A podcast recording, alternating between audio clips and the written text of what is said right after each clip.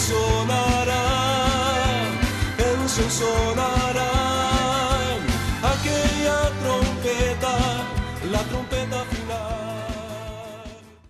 La Iglesia de Cristo de los Ministerios Llamada Final en Phoenix, Arizona, presenta su programa Llamada Final.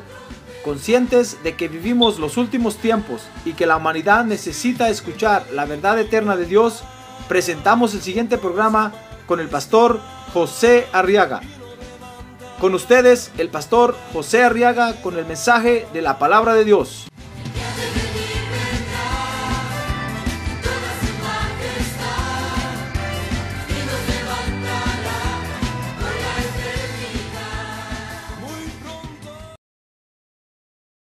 En el capítulo número 3 vamos a leer el verso número 14.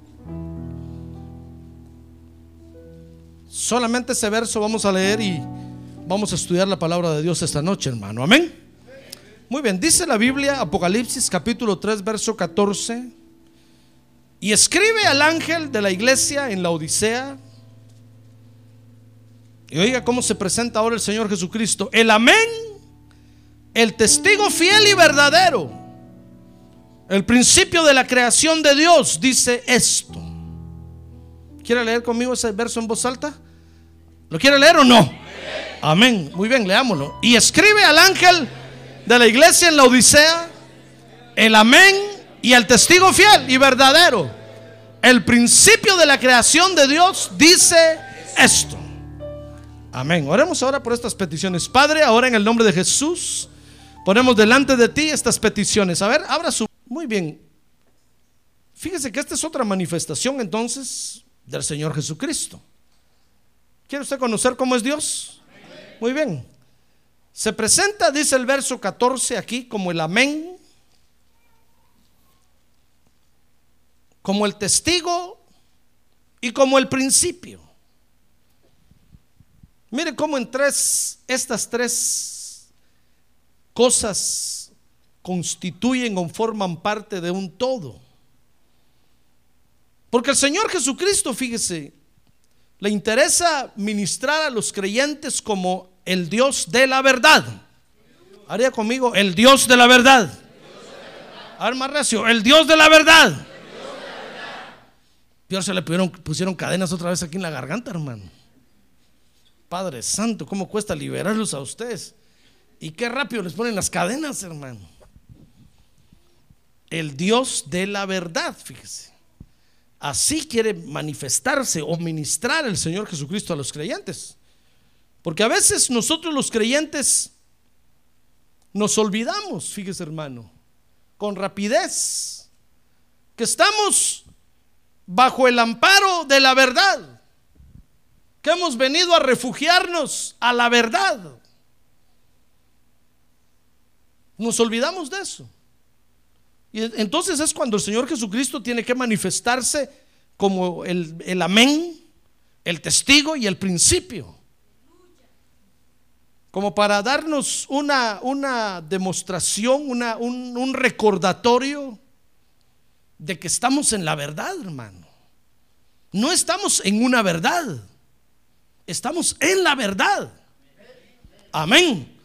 Jesucristo es el Dios de la verdad. Gloria a Dios, gloria a Dios, gloria a Dios. Él es el Dios de la verdad. Fíjese que la verdad tiene un origen. Por eso dice, Él se presenta como el amén, el testigo y el principio. Dice Génesis capítulo 1, 27 que cuando Dios creó al hombre, dice Génesis 1, 27 literalmente que Dios hizo al, hizo al hombre a imagen suya lo hizo. Dice que varón y hembra los crió, 1.27. Y cuando entonces Dios hizo al hombre, dice 1.28, que Dios los bendijo. Y dice 1.29 de Génesis, que Dios no solo los bendijo, sino que Dios les habló. ¿Ya ve cómo es Dios de bueno? Mire, es como cuando usted y yo nacimos de nuevo, hermano. Usted y yo nacimos de nuevo cuando conocimos a Jesús como nuestro Salvador. iniciamos una relación con Dios. Nuestro espíritu fue vuelto a la vida porque estábamos muertos en delitos y en pecados. Y cuando nacimos de nuevo, ¿sabe qué fue lo primero que vimos? Aparte del, pastor y de los hermanos de la iglesia. Fue a Dios al que vimos, hermano. Usted va a decir, pastor, yo no recuerdo haberlo visto con, claro, con estos ojos materiales no lo vio, pero con sus ojos en el espíritu lo vio. Y cuando vimos a Dios, Dios nos bendijo y nos comenzó a hablar. No conocimos otra cosa, hermano. Como cuando nace un bebé. Un bebé nace y dicen los especialistas que hasta los tres meses, más o menos, seis, tres, dentro de tres a seis meses, comienza a ver. Cuando nace no ve. Y, unos meses más adelante ya empieza a reconocer a su mamá. Y desde que el bebé ve a la mamá, dicen, dicen las mamás, mi esposa me cuenta que cuando ella sintió que nuestra hija la miró y la reconoció, dice que ella sintió un, fue un impacto emocional tan grande para ella.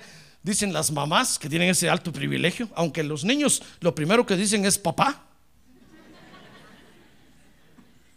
Dicen las mamás que a ellas son las primeras que cada hijo reconoce. Y qué felicidad sienten cuando los bebés las reconocen y, se les quedan viendo, hermano, y dicen, ah, esta es mi mamá. Dentro de ella estuve nueve meses. Y comienzan a oír la voz si yo me pongo contento cuando los bebés aquí en la iglesia reconocen mi voz, hermano. Porque pasaron las mamás nueve meses embarazadas aquí en la iglesia, viniendo a los cultos, y en cada culto los bebés escuchaban mi voz cada vez que yo predicaba. Y cuando nacen yo me acerco y le digo, bebecito o bebecita, y rápido hacen así. Dicen, esta voz la conozco. Claro, si fue el que te estuvo bendiciendo todos los nueve meses estuviste escuchando mi voz, la palabra de Dios, nueve largos meses. Pues eso le pasó a Adán, hermano. Adán cuando, cuando fue creado por Dios, fíjese que Dios lo bendijo, Dios le habló. Adán no conocía otra, otra verdad, sino solo a Dios. Adán no conocía otra cosa, hermano. Conocía solo a Dios. Dice Génesis 3.1 que posteriormente el hombre comenzó a conocer a otros seres. Dice Génesis 3.1 y la serpiente era más astuta que cualquiera de los animales del campo que el Señor Dios había hecho. Y dijo a la mujer, con que Dios ha dicho, no comeréis de ningún árbol del huerto. Mire, el hombre posteriormente comenzó a conocer a otros seres en, en la tierra, en el huerto. Por eso fue que cuando Dios lo puso en el huerto, dice Génesis 2.15, que lo, que lo puso para cuidar, para labrar y para cuidar el huerto, porque habían otros seres extraños en la tierra, hermano. ¿No cree usted que la tierra estaba limpia y no había, no había maldad? Ya había maldad. Cuando el hombre fue creado, hacía miles de millones de millones de años de nuestra, del planeta Tierra, que la, que la maldad se había revelado, la sabiduría que Dios creó se había revelado y se volvió la maldad. Y la maldad comenzó a, ganarse adeptos, comenzó a, producir una revolución, una, comenzó a, hacer que todos los seres de, de Dios se rebelaran contra Dios. Entonces Dios arregló la tierra y puso ahí el huerto, lo metió a la tierra y dentro del huerto puso a Adán y le dijo, mira Adán, por favor, labra el huerto, cultívalo, pero cuídalo. Porque hay otros seres afuera que se van a querer, que van a querer poseerlo. Entonces Adán y Eva comenzaron a conocer a otros seres, hermano. Pero lo primero que conocieron fue a Dios. Quien primero puso la palabra en la conciencia de ellos fue Dios. El que primero les enseñó la verdad fue Dios. Solo conocían una verdad. Es como cuando nosotros, permítame hacer este paralelismo, es como cuando nosotros crecemos en nuestra casa y luego el joven llega ya a una edad en que se, tiene, se va a casar y se casa, o llega a una edad de, de joven y comienza a actuar y a hacer cosas indebidas, los padres lo llaman y le dicen, hijo, ¿dónde aprendiste eso? Si nosotros no te lo enseñamos, nosotros fuimos los primeros. Le dicen los papás al niño que te enseñamos. ¿Y qué te enseñamos? Te enseñamos a comer bien, a dormir bien, a respetar a las autoridades, a que respetaras a tus mayores. Te enseñamos a que fueras decente, honesto, cabal. Y el muchacho comienza con unas mañas, con unas cosas raras, hermano. Claro, los padres se asustan y dicen, ¿y este dónde aprendió esas cosas? Ah, es que ha empezado a conocer a otros seres distintos, que lo comienzan a influenciar. Por eso fue que cuando Dios vio que Adán y Eva habían pecado, les preguntó, porque se estaban escondiendo. Y usted lo puede leer ahí en Génesis capítulo 3, no ahorita, en su casa. Le dejo tarea para el próximo viernes. Y Dios les dijo, ¿quién les dijo que estaban desnudos? Ah, dijo Dios, comieron del árbol, ¿verdad? Entonces Adán le dijo, Señor, la mujer que me diste, mira qué calidad de mujer me diste. Dijo el Señor, es cierto, yo se la di a este. Entonces fue con la mujer, Eva. Eva dijo, la serpiente que traía tus mandados al huerto, Señor, mira qué mensajero. Se quedó con el mandado. Se comió el mandado el mensajero. Entonces Dios dijo, es cierto, yo mandaba a la serpiente. A ver, serpiente, venga para acá. Y le cayó a la serpiente, hermano. Pero la única verdad que el hombre conoció era la de Dios. Por eso, mi estimado hermano, para los hombres, la verdad absoluta es Dios. La única verdad para el ser humano es Dios. El hombre no tiene otra verdad. No tiene por qué buscar otra verdad. Si usted va a conocer gente allá afuera que se ha vuelto muy cabezona, por tanto que estudia, pero es porque ha conocido otros seres. Y le van a venir a decir a usted, ¿acaso no dice la Biblia que había una iglesia ahí que enseñaba las profundidades de Satanás? Y le van a venir a decir a usted, ¿acaso no ha escuchado de las profundidades de Satanás? Oh, dígale usted, ¿qué seres conoció? Y tal vez le va a decir, conocí a un marciano que me enseñó Mire, había un, científico, sacó un artículo en una revista científica y dice que él fue arrebatado literalmente por unos seres que lo llevaron a un planeta. Y en el planeta le dijeron, eh, cuando iban en el camino, le dijeron a, los, a este ser, te vamos a enseñar, te vamos a llevar con el Señor Jesucristo directamente. Porque es, es, es propósito de Él que tú lo conozcas y que tú sepas el plan de Él. Y lo llevaron, dice que entraron a un planeta y efectivamente había un ser ahí sentado. Entonces dice que le dijo, mira, ¿sabes por qué te trajimos? Porque tú eres uno de los pocos superinteligentes que hay en el planeta Tierra. Entonces quiero que vayas a la Tierra y, juntes, hagas una sociedad de superinteligentes. Porque solo a ellos vamos a sacar de la Tierra. Aquí en el cielo dice que le dijo, no quiero ningún iletrado, analfabeta, mucho menos que no sepa inglés. Eso ya lo agregué yo, hermano. No, pero no se sienta aludido. Yo tampoco sé inglés. Aquí solo queremos gente científica. Y entonces lo trajeron otra vez a la tierra. Y él entonces empezó a anunciar y a decir, miren, me llevaron y el Señor Jesucristo pronto viene a la tierra otra vez. Y es cierto que va a venir a levantar a una gente, pero solo a nosotros, los superinteligentes, los que sabemos de física y de química. Los que no sepan eso, cuánto lo sentimos. Dijeron, pero no se van a poder ir. Mire, es que los hombres empiezan a conocer a otros seres raros, hermano. Y entonces empiezan a hablar de las verdades que estos seres les han enseñado. Mire, había una vez un creyente en una iglesia, así como usted. A ver, diga que tiene a un lado, así como usted, hermano. ¿Sabe? Un día, un día dice que estaba en un culto escuchando la palabra de Dios y dijo, no, qué aburrido este asunto ya cantaron, ya se sentaron, ya se saludaron, toda la noche la misma cosa. Entonces salió caminando y se fue a subir a un monte ahí enfrente de, su pueblo. Se fue a subir al monte. Entonces dice que en el monte de noche empezó a orar y le dijo, Dios, yo, yo, yo no, yo me cansé de las iglesias evangélicas. Yo quiero que tú me digas la verdad. Y ¡rum! se le apareció un ser luminoso, hermano. Y entonces le dijo, mira, yo soy el ángel Moroni. Y te traigo el nuevo evangelio de Jesucristo. Porque Jesucristo le dijo, no completó la obra en la tierra, el pobrecito se murió antes de tiempo. Pero tú la vas a completar, le dijo, y tú vas a ser mejor que él. Y entonces aparecieron los mormones. Y ahí los va a ver usted hablando de una verdad.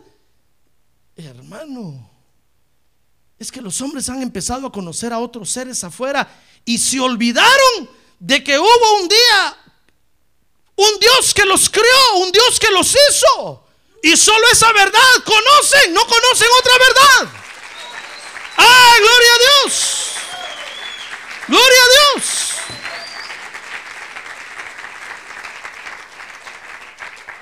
Por eso nunca se canse usted de la casa del Padre, hermano. A ver, dígale al que tiene un lado, nunca se canse, hermano.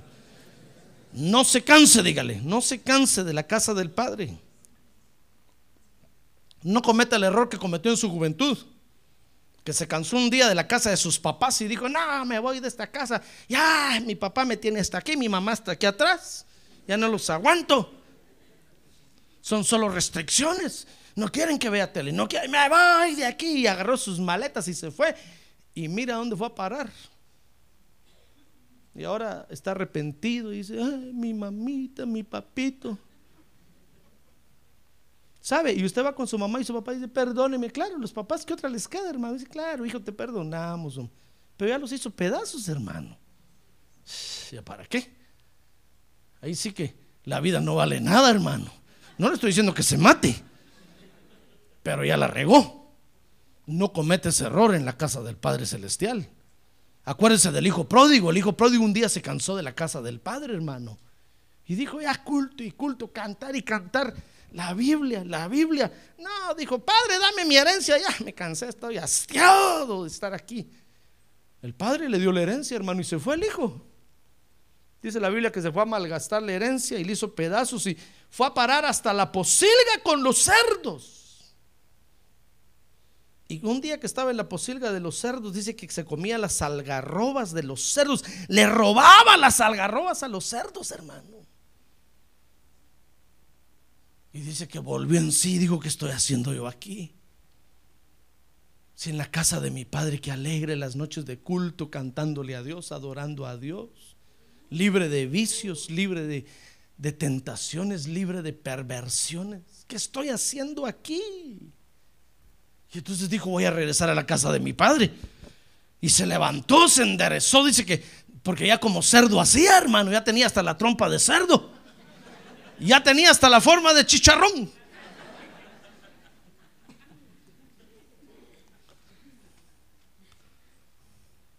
Como la gallinita que, le fue a decir a la otra gallina, mira gallina, mañana van a matar al cerdito.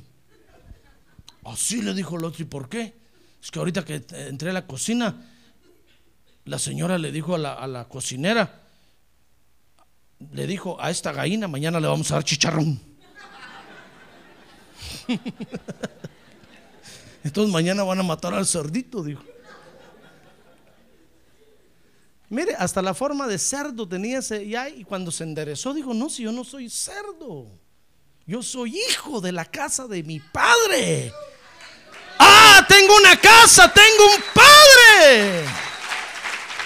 Ah, gloria a Dios. ¿Sabe? Y regresó, usted conoce la historia, ¿verdad? Regresó, hermano, el Señor Jesús enseñó esto. Regresó y cuando regresó, ¿sabe qué fue a encontrar en la casa del Padre? ¿Qué fue a encontrar?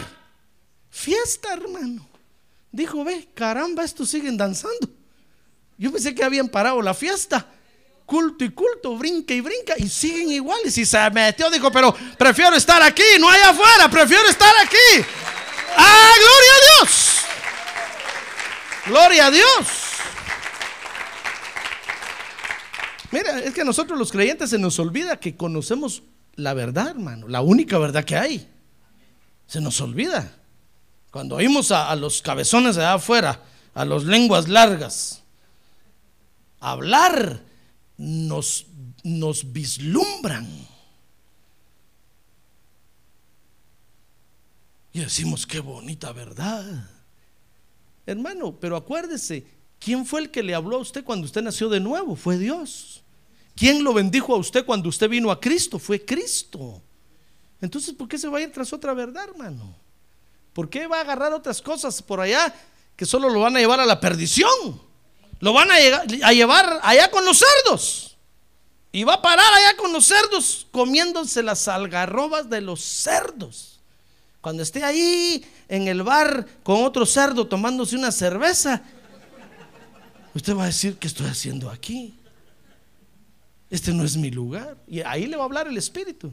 Mire, yo conozco un hermano que un día se fue. Y un hermano que tocaba, fíjese que cuando yo llegué a la iglesia, ese hermano tocaba todos los instrumentos de la iglesia, hermano. Y no solo instrumentos de cuerda, instrumentos de percusión, instrumentos de viento, tocaba trompeta, tocaba saxofón y una belleza, no le estoy hablando. Y no había estudiado nada, fue, una gracia que Dios le dio y era una belleza. Y un día se cansó y dijo, no, ya me cansé culto, culto. se fue. Y en cuanto se salió de la iglesia, allá afuera, lo estaban esperando los grupos musicales de la ciudad. Porque supieron que se iba a salir. Mire cómo nosotros anunciamos las cosas a veces, hermano.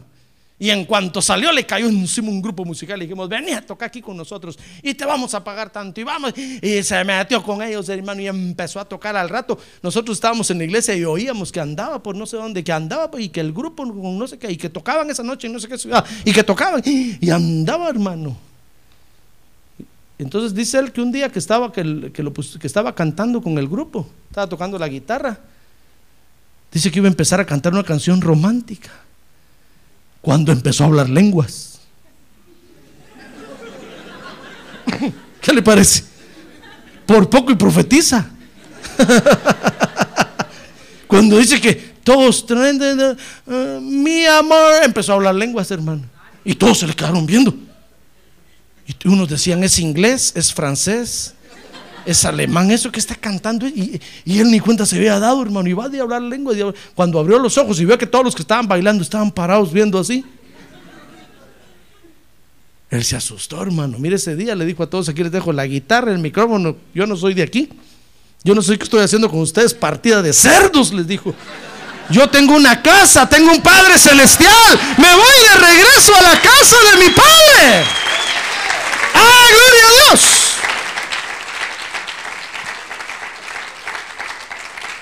Y allá volvió a regresar, hermano. Como dice el dicho, vuelve el perro arrepentido. Y ahí estaba el pastor y lo acarició el pastor y le dijo, qué bueno que regresó. Y nosotros decíamos que sinvergüenza este cara dura. Que se vaya a otra iglesia. ¿Cómo tiene valor de venir si todo lo que fue a hacer? Y el pastor, venga, hermano, llorando con él. hermano, qué bueno que regresó. ¿Qué nos queda a nosotros los pastores, hermano?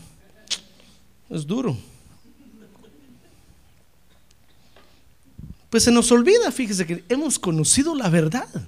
Y entonces el Señor Jesucristo tiene que manifestarse así para ministrar esa verdad. Dice San Juan 14, 16 que Jesús se presenta como el ministrador de esa verdad. Dijo ahí, yo soy el camino y la verdad y la vida. Nadie viene al Padre Nadie viene al Padre si no es por mí. Mire, pregúntele a la gente de afuera, todos quieren ir al cielo, hermano.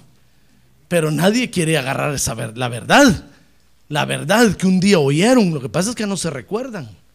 La verdad que aunque sea por herencia, Adán nos transmitió, así como nos transmitió el pecado original, nos transmitió también el haber escuchado un día la voz de Dios. La gente no quiere recibir esa verdad. La gente dice, no, es que yo conozco otra verdad. Conocí allá un ser que me dijo que me lleva al cielo y es más barato el pasaje. Nosotros siempre estamos buscando lo más barato, hermano. Ahí con ustedes, eh, ¿cuánto cobra Jesucristo por llevarlos al cielo? Pues tenemos que ir a la iglesia, tenemos que consagrarnos. O dice, no, yo conozco otro allá que, que no está preguntando si, como sea, nos lleva. Aunque sean mojados. Y ahí está toda la gente, hermano. ¿Dónde va Vicente? ¿Dónde va toda la gente? Pero el único mediador, el único que nos puede llevar al cielo es Jesucristo. Él dijo, nadie viene al Padre. El Padre me ha colocado a mí como la única verdad absoluta y eterna en el universo. Nadie viene al Padre si no es por mí. Ah, gloria a Dios, gloria a Dios, gloria a Dios, gloria a Dios. Y entonces ahora en Apocalipsis 3:14 el Señor, mire, se presenta como el amén, que es viene de la palabra hebrea amén, que quiere decir cierto, que quiere decir así sea, que quiere decir así será. Cuando usted dice amén, está diciendo así es. Usted está diciendo en inglés, it's true. Es verdad, amén. Ahora diga amén.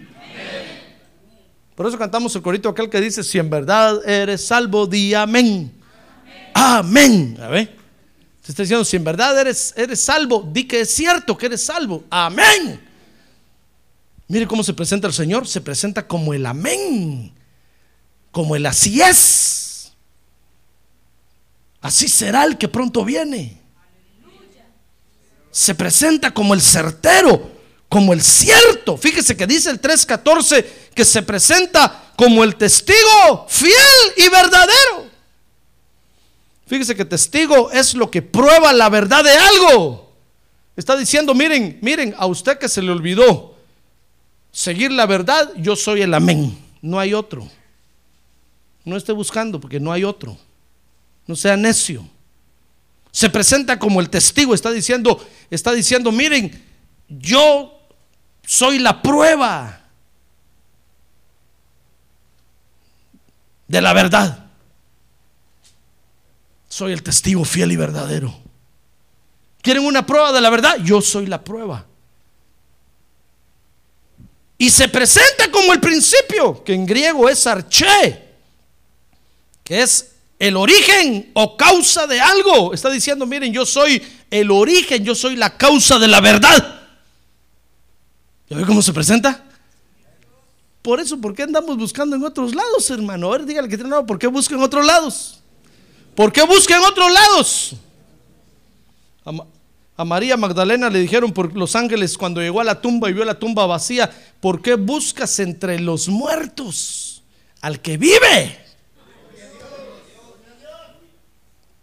¿Por qué vamos a ir a buscar a otros lados, hermanos, si Jesucristo es el amén, el testigo, el principio? El que originó todo esto es Él. Porque vamos a ir a buscar allá entre un montón de muertos, entre, en entre huesos secos, hermano. Mire, ahí andan todavía desenterrando las, los, los cadáveres, los ataúdes de Tutankamón. Y ahí sale el Tutankamón, pura calavera, hermano. Pero ahí están los egipcios adorando a Tutankamón. Qué tristeza. Y nosotros los creyentes nos olvidamos que cuando nacimos de nuevo conocimos una verdad, la única verdad. No hay otra verdad. Pero por andar oyendo a seres que no tenemos que oír, se nos olvida que conocimos la verdad, hermano. Entonces el Señor Jesucristo se presenta como el amén, el certero, como la prueba de la verdad. Por eso cuando Felipe le dijo, bueno Señor, muéstranos al Padre y nos basta, esa fue una ofensa para el Señor Jesús, hermano. Si hubiera sido Jesús ahí, en un, un rayo le hubiera tirado que se consumiera. Yo, le dijo, Felipe, ¿cuánto tiempo he estado con ustedes y no, y, no, y no me conoces? Yo soy la prueba de la verdad. ¿Qué más prueba quieres? ¿Qué más prueba quieres? El Señor se presenta como el amén, como el testigo, como el principio, como el, el, que originó, el que causó todo esto, el, la causa de la verdad. Por eso siempre que nosotros los creyentes, hermano, necesitemos esa administración, porque la verdad ya no la aguantamos, ya no la queremos, ya nos aburrió, ¿sabe? El Señor se presentará con esta ministración. Ahora, aquí en Apocalipsis 3, capítulo 15, quiero que vea conmigo.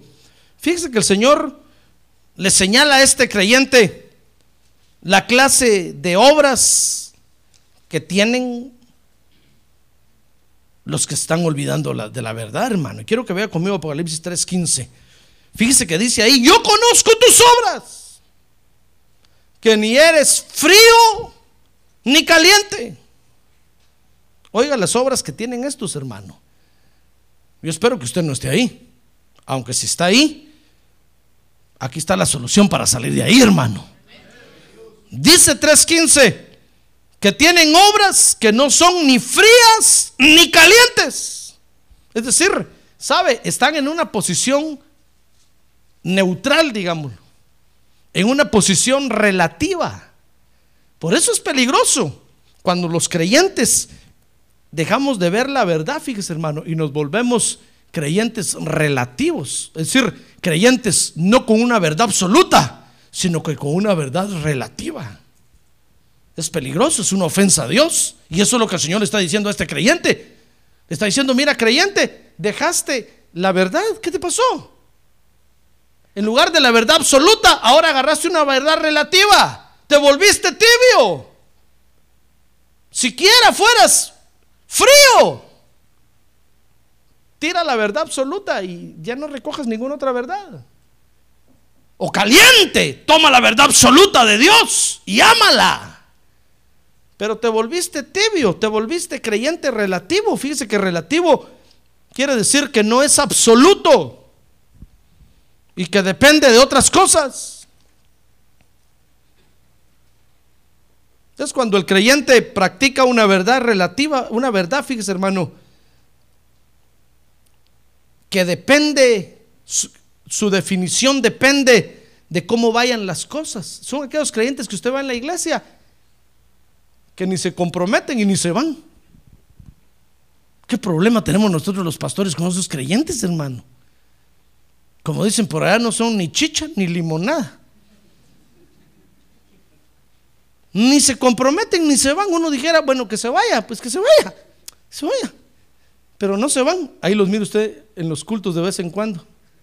"Oh, yo pensé que ya se había ido. Y cuando usted los llama, a, venga, participe, dice, no, no, no, no, yo no, no, es que no puedo, es que no. Dice uno, bueno, este, este creyente relativo, hijo de Albert Einstein, que fue el que descubrió la teoría de la relatividad. Para esos creyentes todo es relativo, ¿sabe? Van a la iglesia y ¿sabe, ¿sabe qué van a ver? Dicen, voy a ir a ver primero cómo les va a ellos. Y dependiendo cómo les va, entonces voy a ver. Y dependiendo de cómo vea, entonces tal vez. Y dependiendo del tal vez, quizás, maybe, o perhaps, hago algo. Ay, hermano. ¿Sabe? A esos creyentes el Señor les dice, mira, ¿qué pasó con la verdad? ¿Por qué, te, ¿Por qué agarraste una verdad relativa? No me conociste a mí. Mire, cuando nosotros conocimos a Cristo, no lo conocimos así, hermano. ¿Sabe? Cuando usted conoció a Jesús, que murió por usted en la cruz del Calvario, no lo conoció con un brazo clavado y el otro descolgado. ¿O lo conoció así? No lo conoció muriendo como que se hacía así, apachando el ojo y riéndose con usted.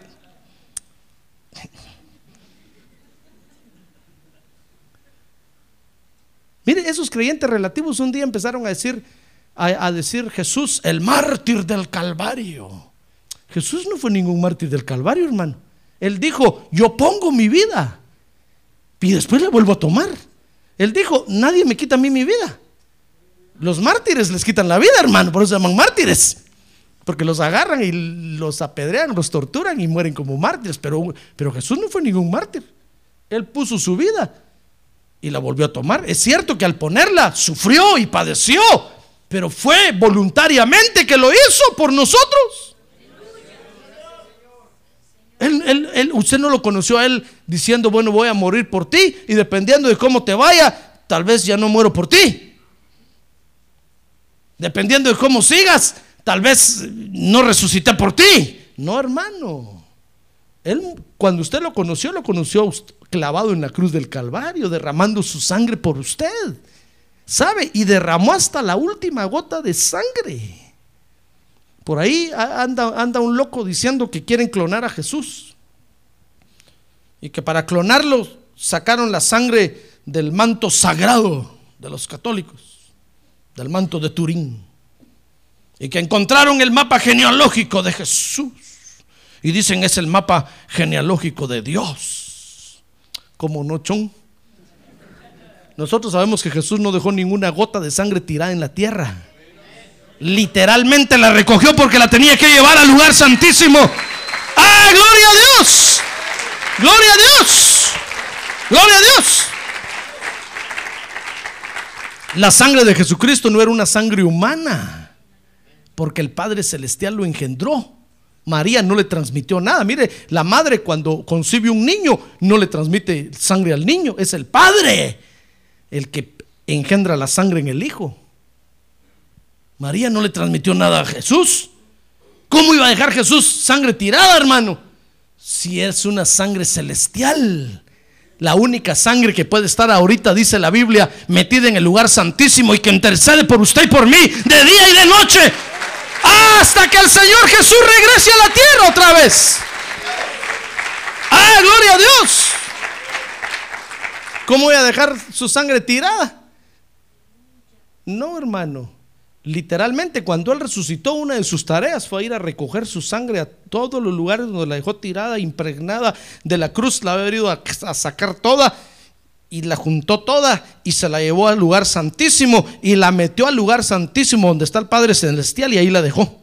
Le dijo, Padre, aquí está la sangre que va a interceder por los que yo salve. Hasta el día de hoy no puede ser sangre humana, hermano. Si fuera sangre humana ya se hubiera coagulado. La, tendrían que tener en, refrigeración y moviéndola cada poco para que no se descomponga. Es una sangre celestial, especial. Imagínense que es una sangre poderosa que nos limpia de todo pecado y de toda maldad. Ah, no puede ser una sangre humana, corriente. Ah, gloria a Dios. Jesucristo no murió por usted eh, dependiendo de cómo usted fuera. No, hermano. Cuando Él lo encontró a usted y usted dejó que entrara a su corazón, Él totalmente entró en su corazón. ¿Se da cuenta? Esa es la verdad que conocimos. Pero a nosotros se nos olvida. Y con el, con el paso de los días y los años, empezamos a agarrar otras verdades y nos volvemos creyentes así tibiotes, hermano, relativos. Todo lo miramos relativamente. No queremos realmente entregarnos a Dios. Mire, mire las, las acciones de estos creyentes. Primero, tienen obras ni frías ni calientes, son creyentes relativos. Dice el verso 16 que a esta posición el Señor, el Señor le llama Apocalipsis 3:16. Así puesto que eres tibio y no frío ni caliente, te vomitaré de mi boca. Mire, el Señor les llama tibios. A ver, ya conmigo, tibio. Aquí no hay ninguno, gracias a Dios. Ahorita solo vemos creyentes calientes aquí por el gran calor que hay.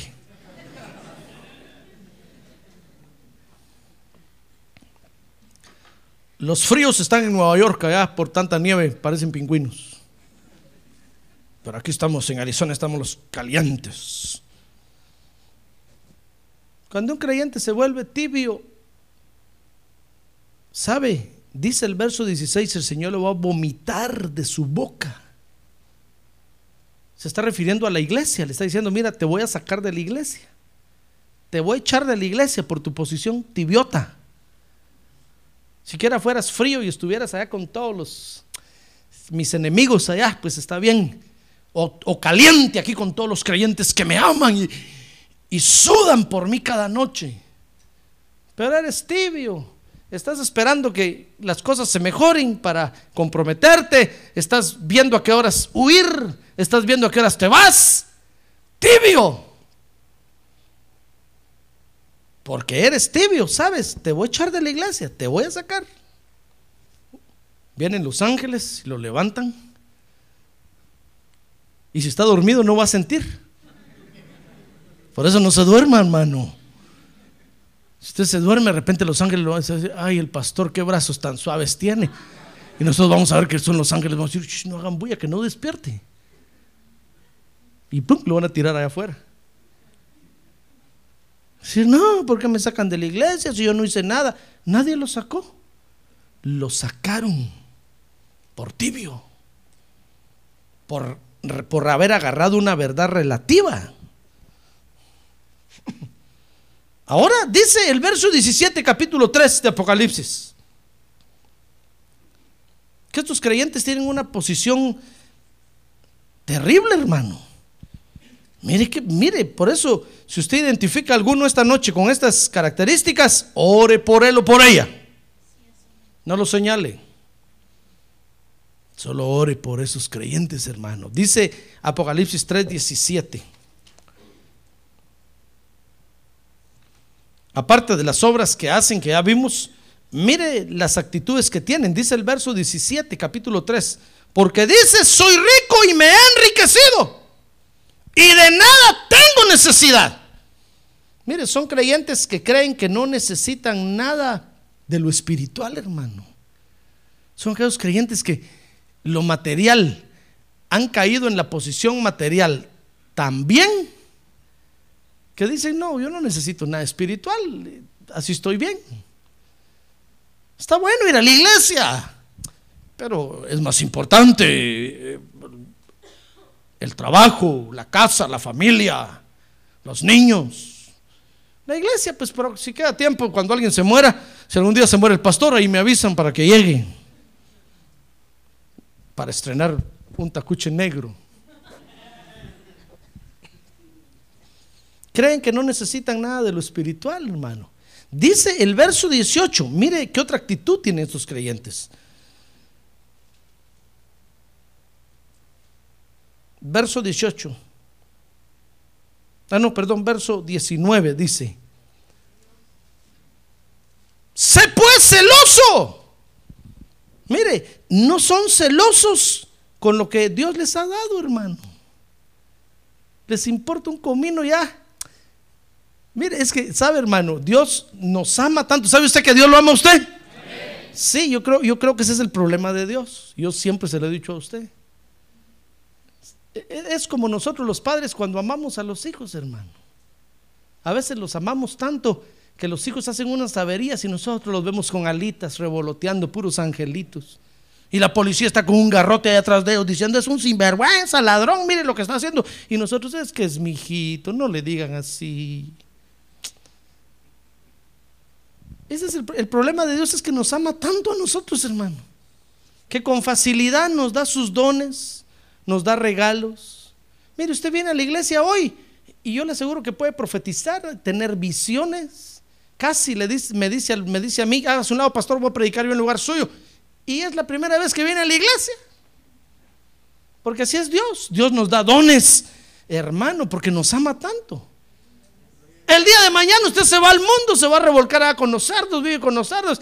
Eh, eh, eh, pasado mañana vuelve a venir y vuelve a profetizar, vuelve a hablar lenguas. Y nosotros nos quedamos perplejos aquí, hermano. Y le decimos, Dios, ¿y, ¿y por qué? Si mira lo que está haciendo con lo que tú le das. Entonces nosotros, como Dios es muy bueno y nos ama tanto ahorita, cometemos el error, hermano, de no ser celosos con lo que Dios nos da. Nosotros debiéramos de ser celosos. Si Dios lo ha hecho partícipe a usted de un don celestial, guárdelo, cuídelo. El diablo se lo quiere quitar. Hay enemigos que se lo quieren robar.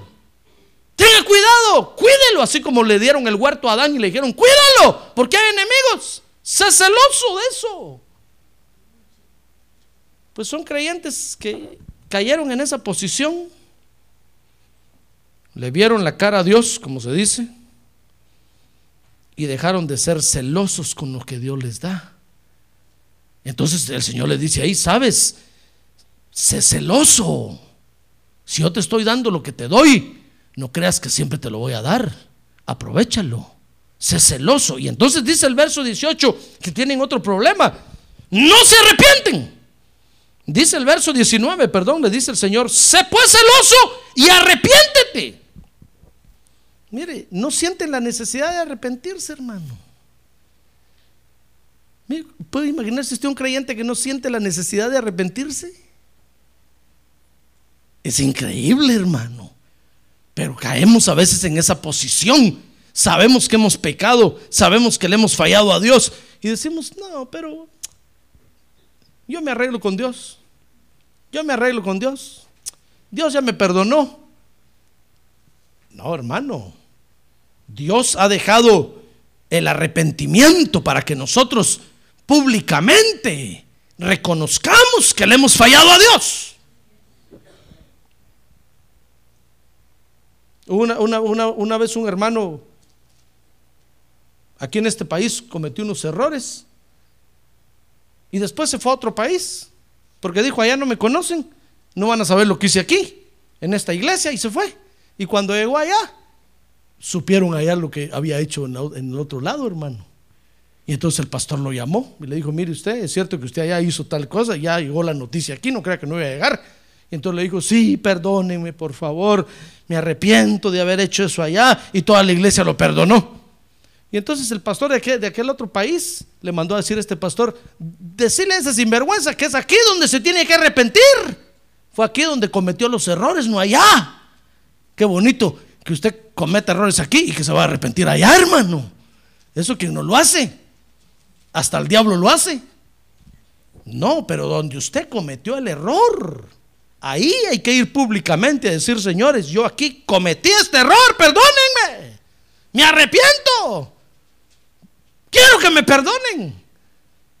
Pero hay creyentes que caen en esta posición de relatividad. Mire, son tan relativos que cometen el error aquí, van a pedir, cometen el error en el polo norte y se van al polo sur a pedir perdón. Y como allá nadie sabe y nadie supo, todos lo perdonan. ¿Verdad? A ver, dígale que tiene a un lado que no le pase a usted, hermano. De una vez, despiértelo. Por favor, despiértelo. No necesitan o no sienten la necesidad de arrepentirse. Vea conmigo 3.20. Oiga, ¿cómo son estos creyentes, hermano? El Señor Jesucristo les dice, he aquí yo estoy a la puerta y llamo. ¿Sabe? Son creyentes que ya no le quieren abrir su corazón a Jesús. Dicen, no, yo ya soy salvo, ya es suficiente con eso. Mire qué, actitudes más feas las que tienen, hermano. Creen que no necesitan de lo espiritual. No son celosos con lo que Dios les ha dado. No sienten la necesidad de arrepentirse. Y no quieren abrirle su corazón a Cristo. Qué posición más fea. Por eso nunca se haga usted un creyente tibio, hermano. Como para que el Señor Jesucristo tenga que ir a decirle, mira, yo soy el amén, el testigo fiel y verdadero y el principio. ¿Qué estás creyendo? ¿Crees que puedes jugar conmigo? ¿Qué verdad conociste al principio? A ti, Señor. Bueno, entonces ¿por qué estás agarrando otras cosas raras que no te van a ayudar en nada? Amén. Muy bien. Para esos creyentes, hermano, fíjese que han caído en esa posición. El Señor los ministra y la administración que les da, ¿sabe? Dice 3.17. Vea, vea esto, hermano, porque esto es lo interesante. Con esto que le voy a enseñar ahorita, podemos salir de la tibieza si estamos tibios y hacernos creyentes ardientes para Dios. Amén. Dice 3.17.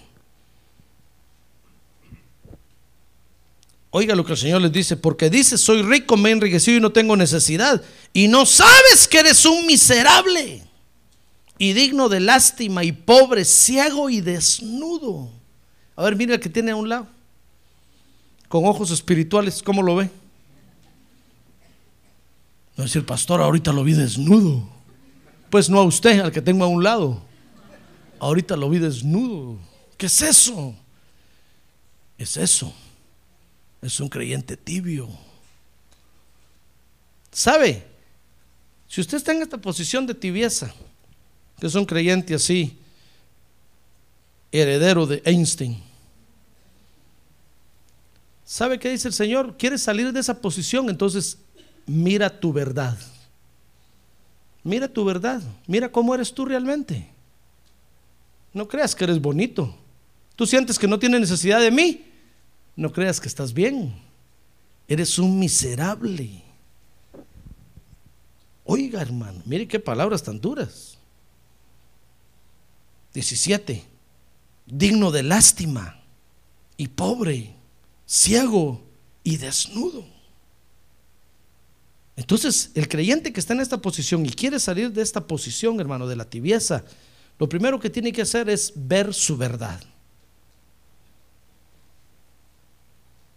Si por allá la serpiente le dijo a usted, qué bonito estás así, o qué bien te ves así, son mentiras. Véase usted realmente cómo está, hermano. Deje que el Señor Jesucristo le abra los ojos espirituales y vea su realidad. Vea cómo Dios lo ve.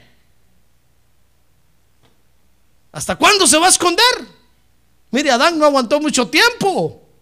Los mismos árboles lo empezaron a delatar, hermano, y le decían a Dios, aquí está escondido atrás, sácalo. Y entonces Dios dijo, Adán, Adán, Adán, Adancito, ah, te estás escondiendo. ¿Por qué te estás escondiendo? Mira tu realidad, estás desnudo. No, pero ya me tapé, este, me dio una rama este árbol y aquí ya me tapé. No, le dijo, tú no eres árbol para taparte con ramas.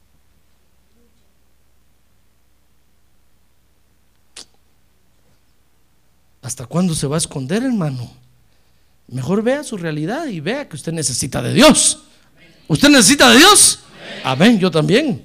Dice el verso 18, no solo Dios quiere que vean su, verdad, pues la verdad de cada uno, su realidad. Dice el verso 18, sino Dios quiera que adquieran lo que es verdad. Dice el verso 18, yo te aconsejo que de mí compres oro refinado por fuego para que te hagas rico y vestiduras blancas para que te vistas y no se manifieste la vergüenza de tu desnudez y colirio para ungir tus ojos para que puedas ver. Entonces Dios no, solo quiere que vean su realidad, su verdad, sino que quiere que veas tú o que adquieras lo que realmente es verdadero, hermano. Dice el verso 19 que Dios quiere que aceptes lo verdadero. Porque dice ahí, yo reprendo y disciplino a todos los que amo.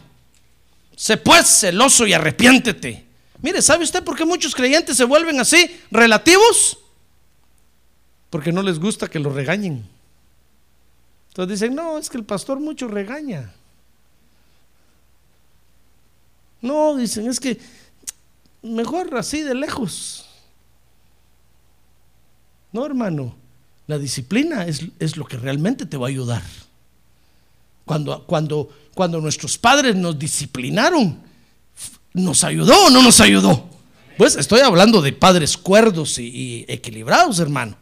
No estoy hablando de aquellos padres que lo agarroteaban a usted y por poco y lo matan. No, no, no, estoy hablando de los padres que lo disciplinaron cuando usted hizo algo malo y le llamaron la atención y de, y de repente le dieron sus dos que tres porque los tenía merecidos. ¿Nos ayudó eso o no nos ayudó? Claro que nos ayudó. Mire, gracias a, a, gracias a Dios por, por, eso la policía no nos tuvo que disciplinar. Cuando miramos el garrote de la policía decimos, no, ya mi papá me pegó, muchas gracias, no tenga pena. No necesito más. Pero los que no aceptan la disciplina, la policía los tiene que garrotear, hermano. Y vean qué líos se meten. Y están diciendo, nos discriminan, nos discriminan. ¿Qué discriminación? Sinvergüenzas que son. Merecen la garroteada, hermano. Y entonces no nos gusta la disciplina. Y andamos huyendo de las regañadas y andamos huyendo de que nos digan que andamos torcido, que andamos chueco. Y entonces decimos, no, mejor voy a la iglesia y de lejos levanto las manos, allá me quedo en el parqueo, oyendo atrás de la puerta ahí cuando el pastor predique mejor. Porque si me mira en la iglesia me va a lanzar todo el mensaje. Y entonces les da miedo, hermano. Y dicen, entonces se vuelven creyentes relativos. No, pues ¿sabe qué dice Dios? Quiere salir de esa posición mediocre. Muy bien, acepta lo verdadero. Lo verdadero duele, hermano, pero nos levanta, pero nos sana, nos libera, nos limpia. Ah, gloria a Dios, gloria a Dios. Démosle un aplauso al Señor. Gloria a Dios. Gloria a Dios. Entonces, lo que Dios quiere, hermano, es que tú veas tu verdad. Mírate realmente cómo estás. Lo que Dios quiere es que adquieras de lo verdadero. Lo que Dios quiere es que aceptes lo verdadero. Y por último, lo que Dios quiere, 3.20, es que dejes entrar en tu corazón al verdadero. No dejes entrar a, tu corazón a cualquier cucaracha, hermano. Dice, pastor, cucaracha le dijo a mi marido. Pues ahí, si usted lo quiere entender así, va a decir la esposa, pastor, o el esposo, pastor, cucaracha le dijo a mi mujer. Pues yo no estoy diciendo nada de eso, estoy diciendo que no dejes entrar en tu corazón a cualquier cucaracha. Al único que debes dejar entrar en tu corazón se llama Jesucristo. ¡Ah, gloria a Dios! Jesucristo. Jesucristo. Él es el único. Él es el único. Había un pastor por allá, un predicador por allá que decía, miren, yo a mi mujer la tengo en la cabeza, en el estómago, en los riñones, en los pulmones, en cualquier lado. En el corazón solo tengo a Jesucristo. Nadie más puede entrar ahí. Porque el día que otro entra ahí, se le arruina la, se le arruina la verdad, hermano. Se vuelve usted un creyente con corazón partido, relativo. La mitad la familia, la mitad Dios. Otro pedazo abajo el trabajo. Se vuelve creyente mediocre. Dios quiere todo su corazón o nada. Dios lo quiere frío o caliente. Pero no le diga, Señor Jesucristo, mira este rinconcito. Es que este lo tiene mi abuelita, mi tía, mi papá, mi mamá, mis hijos. Oh, decir Dios, ya te vas a morir del corazón, ya tan inundado lo tenés. ¿Qué se te va a parar? Entonces, ¿sabe qué dice el Señor? No, no quiero nada, yo no quiero ser inquilino de nadie. Yo toco a la puerta y llamo. O me abres y, y entro y tomo todo o no, o nada. Por eso a todos los demás métaselos en los pies, en los riñones, en el estómago, en la cabeza, en los ojos, en la boca, pero no en el corazón, hermano. Entonces, Dios lo que quiere es que en tu corazón únicamente dejes entrar al verdadero. Apocalipsis 3:20. He aquí yo estoy a la puerta y llamo. Si alguno oye mi voz y abre la puerta, entraré a él. Y cenaré con él y él conmigo. ¡Ah, gloria a Dios! Gloria a Dios. Gloria a Dios. Muy bien, yo termino diciéndole, el Señor Jesucristo es el Dios verdadero, hermano. No hay otra verdad. No hay otra. Si los de la NASA dicen que tienen una verdad, esa no es la verdad. Si el presidente Bush dice que tiene una verdad, esa no es la verdad. Si los talibán dicen que tienen una verdad, no es la verdad. La única verdad se llama Jesucristo. Él es el que nos hizo nacer de nuevo.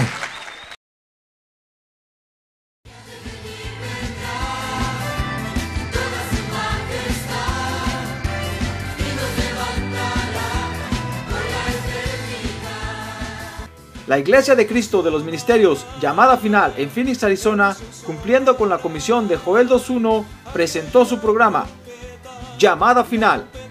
Esperamos que nos vuelva a sintonizar la próxima semana a la misma hora por esta emisora.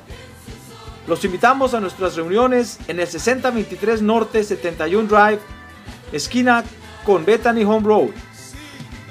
Para mayor información puede llamarnos al 623-934-1259 o visitarnos en la internet al www.llamadafinalphoenix.com.